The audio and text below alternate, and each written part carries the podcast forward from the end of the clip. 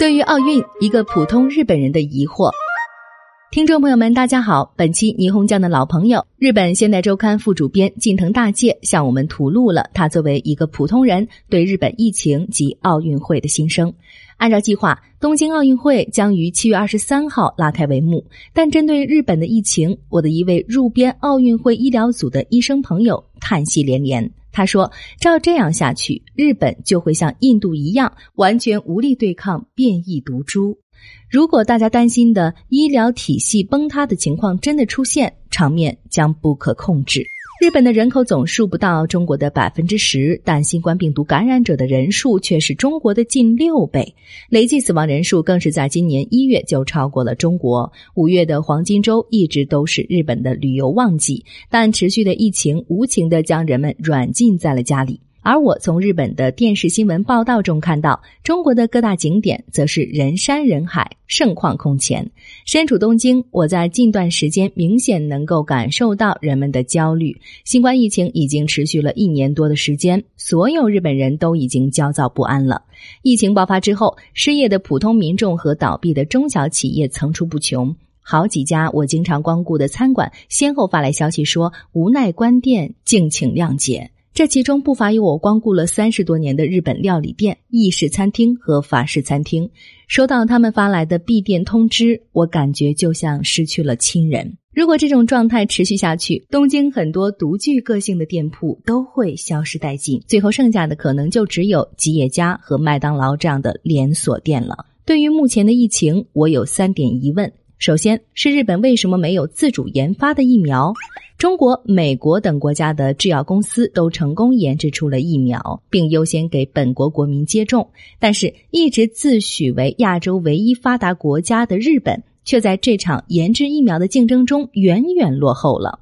日本首相菅义伟于四月十五号至十八号访问了美国，回国后，他堂而皇之的表示，在美期间，我和辉瑞公司的总经理进行了电话会谈，他答应向我们提供疫苗。一国最高领导人在受人恩惠时，竟然可以如此自豪，我实在无法理解他的心境。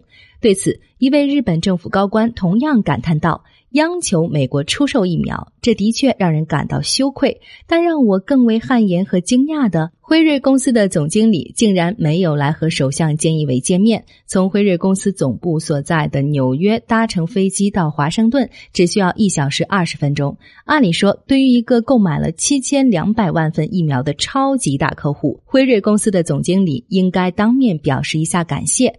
更何况，买家还是一个国家的首相。但是在辉瑞的总，经理眼里，这个首相不过是只需要打电话应付就能谈生意的对象罢了。我的第二个疑问是，接种疫苗的顺序为什么如此不同寻常？之前，日本的医疗机构按照政府的要求，优先给医务人员和六十五岁以上的高龄人群接种疫苗。几个月过去了，好不容易才轮到六十四岁及以下的人群，还有很多中青年在苦苦等候接种的资格。优先给医疗工作者接种，这完全可以理解。但为什么要优先给老年人，而不是工作在一线的人员接种呢？以其他国家为例，印度尼西亚接种疫苗的第一人是现年五十九岁的总统佐科维多多。相比之下，七十七岁的副总统马鲁夫阿敏的疫苗接种时间要晚很多。这并不是因为佐科维多多的职位更高，而是因为他正值当打之年。换句话说，接种疫苗的优先度，劳动力人群理应高于老年人群。毕竟，老年人可以足不出户，而劳动力人群必须外出工作。但日本却反其道而行之，优先给三千六百万名六十五岁以上的老年人接种疫苗。对此，我八十多岁的父母表示：“我们都有退休金，不需要外出工作，没有打疫苗的必要。更何况打完疫苗之后，身体的状况还有可能会变差，所以我们不想打疫苗。”周围那些和我们年龄差不多的老年人也说不想打。对于疫苗接种的优先顺序，日本政府给出的解释是：老年人被感染后更容易变成重症，接种疫苗后可以减少死亡人数和住院人数。但是从更深层的角度来看，此举的真正动机难道不是在给今年秋季的大选做准备吗？三千六百万张老年人的选票，菅义伟政权不可能会轻易放弃吧？我的第三个疑问是，疫情并没有得到控制，东京奥运会将如何举办？早在四月份，以名古屋为大本营的护士团体就在推特上呼吁终止举办奥运会，理由是疫情当下，护士无暇参加。这条消息一经发出，很快得到了近万人的支持和点赞。于是，日本时事通信社做了一场关于东京奥运会的社会舆论调查，结果显示，百分之三十九点七的被访者认为应该终止举办奥运会，百分之二十八点九的被访者认为应该如期举办。百分之二十五点七的被访者认为应该再次延期举办，也就是说，实际上有百分之六十五以上的日本人反对在七月二十三号举办奥运会。但是，面对秋季大选，意在成功连任的菅义伟无疑会坚持如期举办奥运会。有人说，如果终止奥运会的话，菅义伟下台；举行奥运会的话，自民党下台。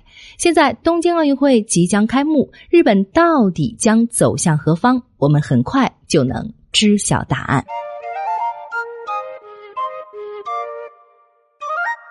更多信息，请看日本网三 w 点 nippon 点 com。